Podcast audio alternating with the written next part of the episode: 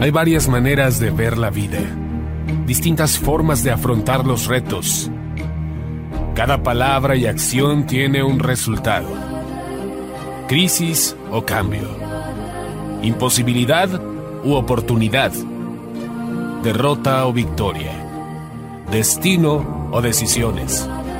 Culpabilidad o responsabilidad. Mentira o verdad. Víctima o vencedor. La diferencia se marca en los pensamientos, las ideas y las acciones.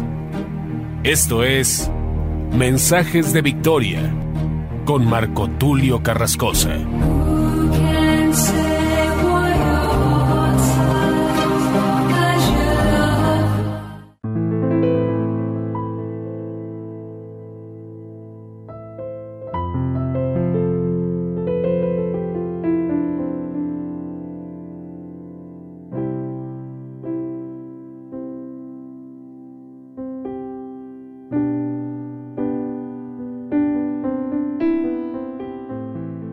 Amados hermanos y amigos, me da mucho gusto saludarles nuevamente a través de la radio, a través de internet. Hoy les comparto el episodio número 30 de la serie El poder y la dimensión de lo profético. A este episodio número 30 lo he titulado La iglesia es la voz profética de Dios. Hoy en día abundan muchos falsos profetas.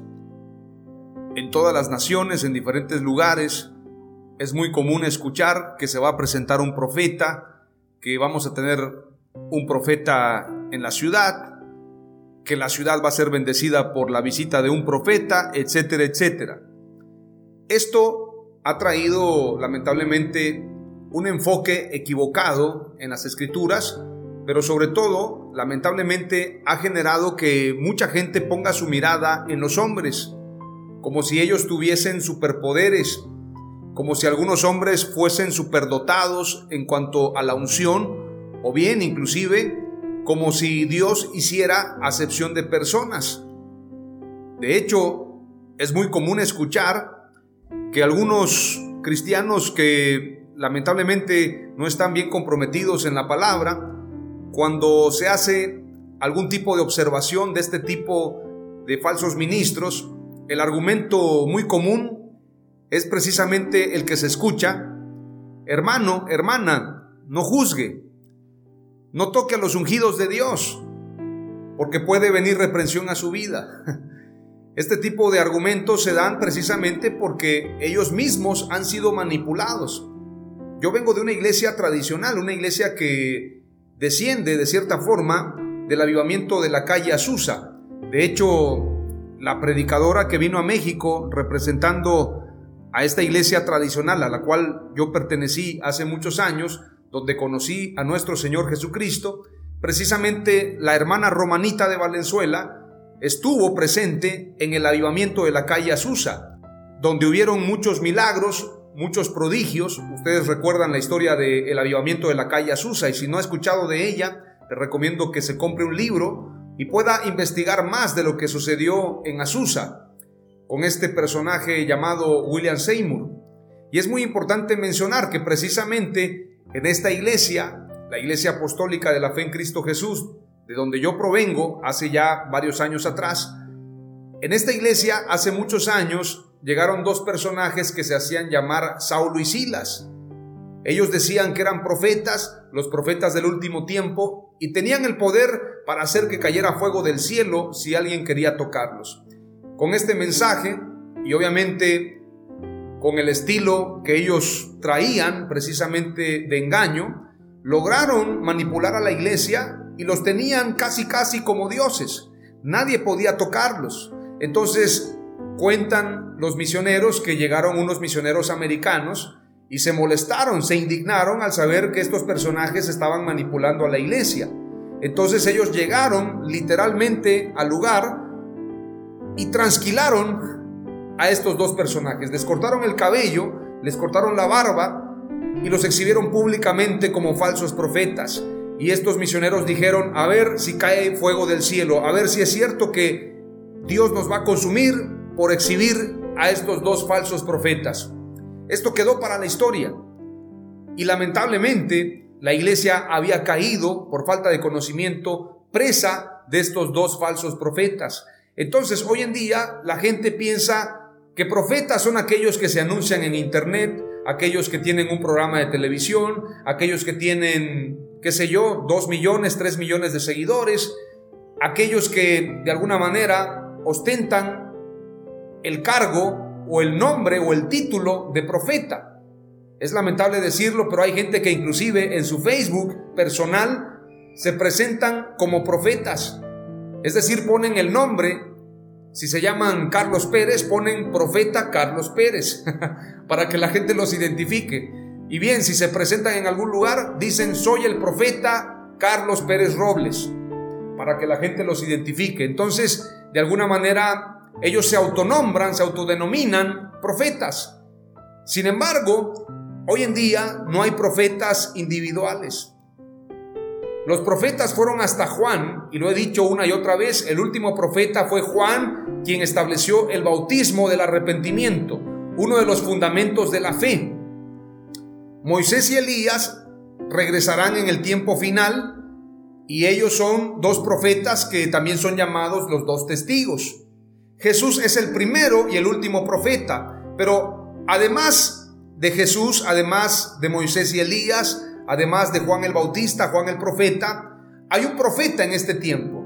Y alguien me va a decir, ¿quién? ¿Quién es este profeta? ¿Dónde está? ¿En qué ciudad? ¿En qué país? Ese profeta es la iglesia. Ese profeta somos nosotros. Toda la iglesia ha sido llamada voz profética de Dios. La iglesia estamos aquí para mencionar, para hablar el mensaje de Dios, para enaltecer a Dios, para proclamar las buenas nuevas de salvación. La iglesia está aquí en la tierra con un propósito, no el propósito de ser un club, no el propósito de tener un gran templo de lujo. Mucha gente piensa que iglesia es tener los cinco falsos ministerios en el templo. Y digo falsos ministerios porque cualquiera llega y dice yo soy el apóstol, otro dice yo soy el profeta. Bueno, de hecho la familia se constituye como si todos ellos fueran los ministros. El esposo es el apóstol, la esposa es el profeta. En este caso, el hijo es el pastor, el maestro es el familiar. Bueno, tienen los cinco ministerios, pero todos son la familia. Y prácticamente de esta manera manipulan a la iglesia. Y muchos dicen, si en tu iglesia no tienen los cinco ministerios, tu iglesia no está en la revelación de Dios. Esto es una mentira, esto es una manipulación. Los cinco ministerios han fungido en toda la historia de la iglesia. Pero apóstoles y profetas como tales ya no existen. Apóstoles fueron doce. Y se puede decir que el último apóstol fue el apóstol Pablo, pero él mismo dice, yo ni siquiera tengo el derecho de ser llamado apóstol porque perseguía la iglesia, pero como a un abortivo, dice él. O sea, los doce apóstoles, las doce columnas, son los doce apóstoles del Señor Jesucristo. Entre esos doce está Matías, que fue elegido por los once y por el Espíritu Santo, obviamente, ya que Judas dejó su ministerio, dejó su trabajo. Pero el apóstol Pablo no entra en esas doce columnas. Y las doce columnas son también doce fundamentos doctrinales la iglesia primitiva guardaba la doctrina de los apóstoles y también la enseñanza fundamental acerca de los profetas. Pero la principal piedra del ángulo es Jesucristo mismo. Los profetas hablaron de Jesús. Los apóstoles predicaron a Jesús. La base principal de la fe es Jesús. Puestos los ojos en Jesús, el autor y consumador de la fe. Entonces la iglesia somos el profeta de este tiempo. La iglesia como cuerpo.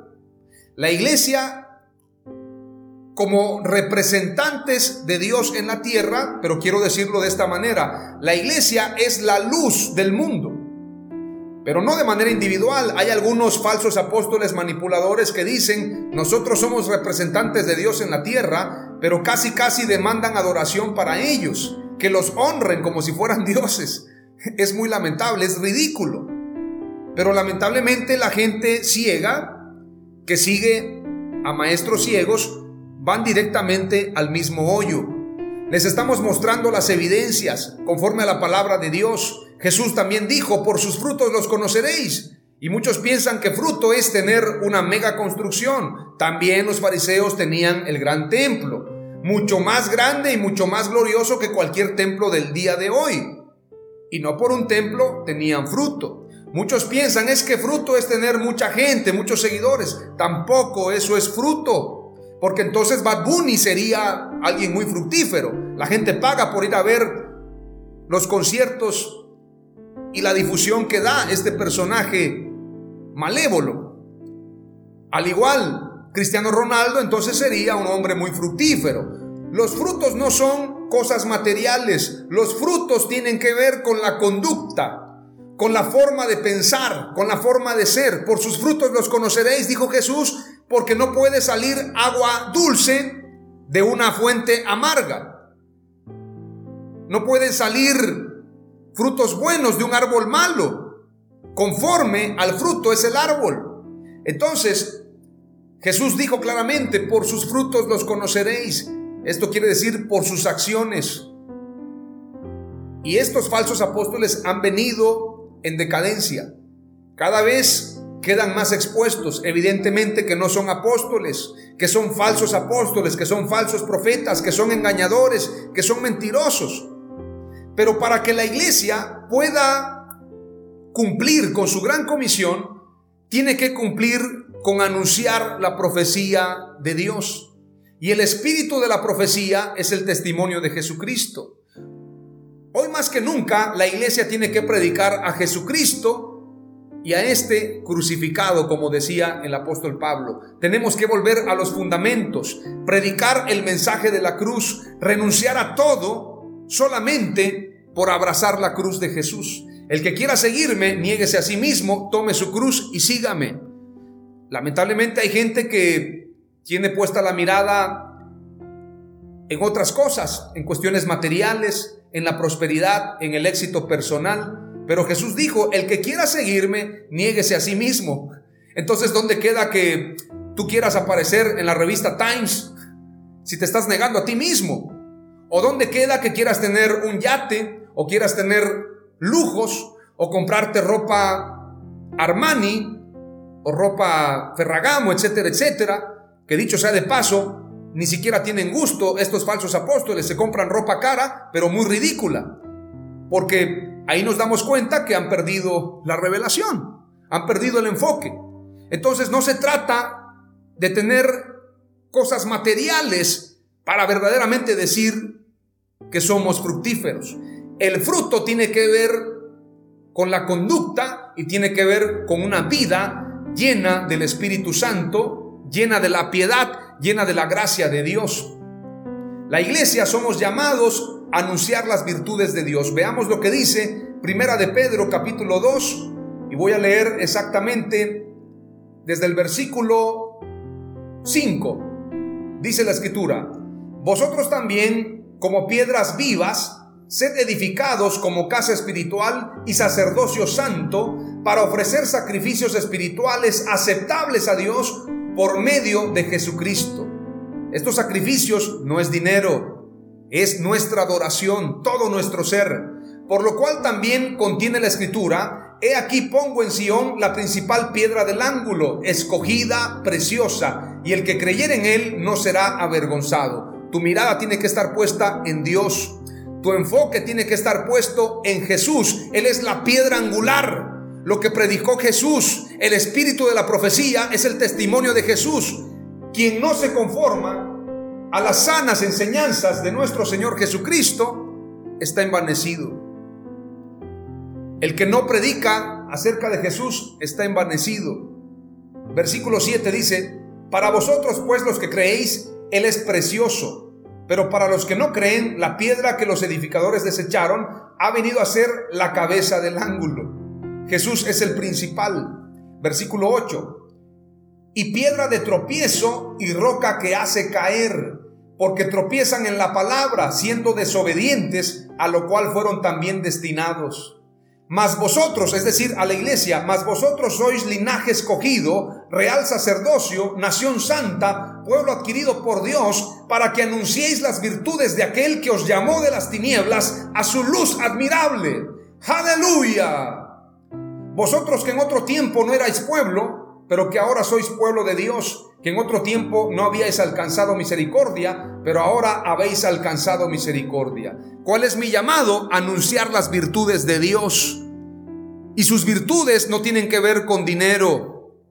El apóstol Pedro, quien escribe esta carta, fue también quien le dijo al paralítico de la puerta, al cojo de la puerta, le dijo, no tengo oro ni plata, pero lo que tengo te doy. En el nombre de Jesucristo, levántate y anda. Las virtudes de Dios consisten en su poder y su poder se da de gracia. Dad de gracia lo que recibiste es de gracia, no se vende. La unción no se vende. Simón el mago quiso pagar por ella. Esto es una blasfemia. El apóstol Pedro le dijo, tu dinero perezca contigo porque el don de Dios no se compra con dinero.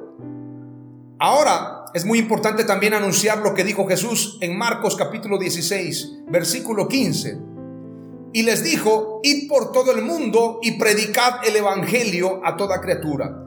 El espíritu de la profecía es el testimonio de Jesús. Cuando tú estás predicando, estás profetizando, estás cumpliendo con anunciar el mensaje del espíritu de la profecía, que es el testimonio de Jesús. Es decir, la palabra profética no es andarse inventando cosas. La palabra profética tiene que ver con lo que ya está escrito y con lo que dijo Jesús y lo que anunció Jesús para este tiempo. El que creyere y fuere bautizado será salvo, mas el que no creyere será condenado. Y estas señales seguirán a los que creen. En mi nombre echarán fuera demonios hablarán nuevas lenguas, tomarán en las manos serpientes, y si bebieren cosa mortífera, no les hará daño. Sobre los enfermos pondrán sus manos y sanarán. La iglesia fue llamada a anunciar las virtudes de Dios, a hacer milagros, a proclamar el Evangelio, a hacer grandes obras y prodigios para la gloria de Dios. Pero también hay un llamado de Dios para la iglesia, de Jesús para nosotros. Hay una comisión especial la iglesia somos la sal de la tierra. Vosotros sois la sal de la tierra, pero si la sal se desvaneciere, ¿con qué será salada? No sirve más para nada, sino para ser echada fuera y hollada por los hombres. ¿Sabe qué quiere decir que somos la sal? La sal sirve para preservar los alimentos. Ese es el uso de la sal en el tiempo de Jesús. La sal sirve para evitar la corrupción. La iglesia como voz profética tiene que decirle a los gobernantes, arrepiéntanse. La iglesia tiene que decirle a los legisladores, arrepiéntanse de estar legalizando todo aquello que va en contra del mandato de Dios. Habrá condenación para ustedes. La iglesia tiene que levantar la voz en contra del aborto, en contra de la eutanasia, en contra del matrimonio igualitario, en contra de la legalización de la droga, en contra de la pena de muerte. Todo aquello que está en contra de Dios, la iglesia tiene que reprenderlo, como lo hizo Juan el Bautista. Juan el Bautista reprendía precisamente a Herodes, diciéndole, no te es lícito tener la mujer de tu hermano, arrepiéntete porque irás al infierno. Los profetas lo hicieron. La iglesia, como voz profética, tiene que declarar lo que está mal, pero comenzar primeramente por la casa. La limpieza comienza por la casa. Y si la casa de Dios no es limpiada, no habrá avivamiento. Estos falsos apóstoles ahora predican de avivamiento, utilizan palabras rimbombantes, palabras que son de avivamiento, obviamente palabras que tienen que ver con la espiritualidad ferviente, pero adulterado, porque no hay arrepentimiento. Utilizan la palabra avivamiento, pero no hay limpieza. Hacen lucro con la fe. Están distorsionando la palabra, han tergiversado el mensaje, han engañado, se han vestido como ángeles de luz, pero en realidad son lobos rapaces que están lucrando con el Evangelio. También somos luz del mundo. ¿Qué pasó? Cuando había oscurantismo, Martín Lutero levantó la voz y vino precisamente el renacimiento, vino luz a Europa, grandes acontecimientos a través de la reforma que Martín Lutero, juntamente con otros hombres como Wycliffe, como John Knox, como Calvino, como estos grandes reformadores, como Juan Wesley, Estos predicadores que promovieron una transformación, llegó luz a Europa y Europa se levantó y también los Estados Unidos. Donde hay luz tiene que haber crecimiento, la luz trae alumbramiento. Donde hay oscurantismo llega la educación para traer una transformación. Luz en medio de la oscuridad. Esta también es una gran comisión para la iglesia. La gran comisión dice claramente, Toda potestad me es dada en el cielo y en la tierra. Por tanto, id y haced discípulos a todas las naciones, discípulos de Jesús, no de la denominación, no del falso apóstol, lo digo recurrentemente, discípulos de Jesús, exclusivamente de Él, bautizándolos en el nombre del Padre y del Hijo y del Espíritu Santo. Obviamente es el nombre de Jesucristo. Si usted lee Hechos 2.38 y diferentes pasajes donde se efectuó el bautismo enseñándoles que guarden todas las cosas que os he mandado. Y he aquí, yo estoy con vosotros todos los días hasta el fin del mundo. Amén. Debemos de guardar la profecía de Jesús, el testimonio de Jesús. Y Efesios 4, voy a leer este pasaje poderoso, desde el versículo 11 en adelante, dice, y él mismo constituyó a unos apóstoles, a otros profetas, a otros evangelistas, a otros pastores y maestros. Esta palabra constituyó está en pretérito. Muchos piensan que siguen habiendo apóstoles. No, constituyó apóstoles, los doce apóstoles, a otros profetas, los profetas del Antiguo Testamento, o, o de bien del tiempo antiguo.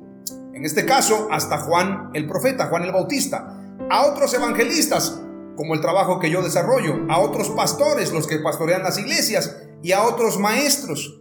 Apóstoles ya no hay porque la revelación ya se cumplió. De lo contrario, la Biblia se seguiría escribiendo.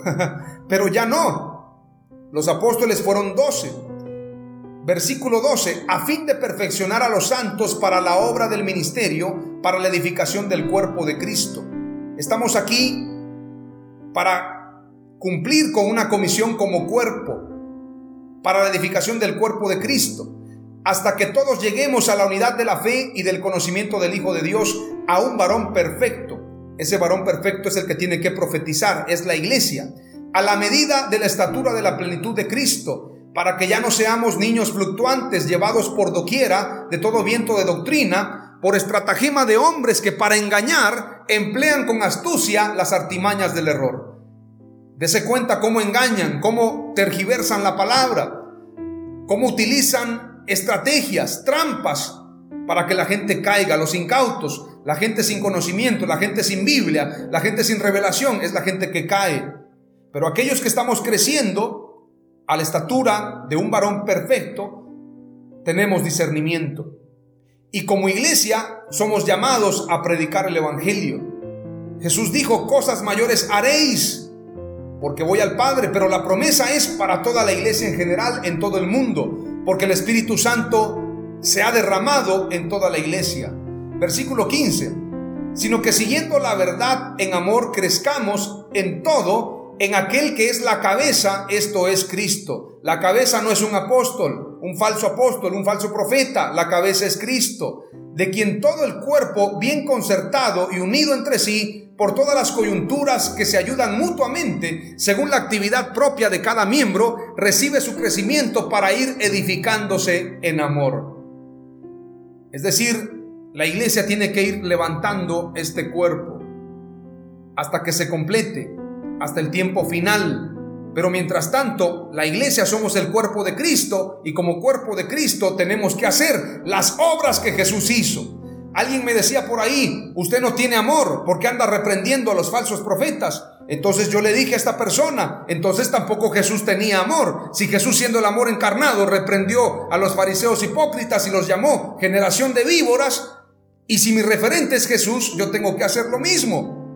Por amor te voy a decir la verdad y no me puedo quedar callado. Es importante cumplir con el llamado de Dios. Te comparto por último lo que dice Primera de Pedro, capítulo 1, versículo 10 en adelante. Acerca de esta salvación, los profetas que profetizaron de la gracia que vendría a vosotros, diligentemente inquirieron e indagaron, procurando saber qué persona o tiempo indicaba el Espíritu de Cristo dentro de ellos al predecir los sufrimientos de Cristo y las glorias que seguirían. Es decir, ellos anunciaron acerca de nosotros. En estas cosas que ahora os han sido anunciadas mediante los que os predicaron. Los que predicaron el Evangelio por el Espíritu Santo enviado del cielo. Cosas a las cuales los ángeles anhelan mirar. Es decir, la nube de testigos son los ángeles la misma tierra clama por la manifestación gloriosa de los hijos de Dios. Tenemos una nube de testigos que está observando que la iglesia se levante a una gran reforma, a un gran avivamiento, a cumplir con la gran comisión y que el Evangelio sea predicado en toda la tierra. Pero ¿cuándo sucederá esto? Cuando tú y yo entendamos nuestro llamado. Cuando tú y yo cumplamos con el llamado de Jesús, con la gran comisión. Hoy te comparto cinco palabras clave del episodio número 30 titulado La iglesia es la voz profética de Dios. Número uno, la iglesia somos nación santa para anunciar el Evangelio. Número dos, el mensaje del Evangelio muestra las virtudes de Dios. Número tres, la iglesia debe llevar luz y conocimiento al mundo. Número cuatro, la iglesia debe levantar la voz ante la corrupción. Y número cinco, el evangelio será predicado por la iglesia a nivel global. En el nombre de Jesús, amén. Aleluya.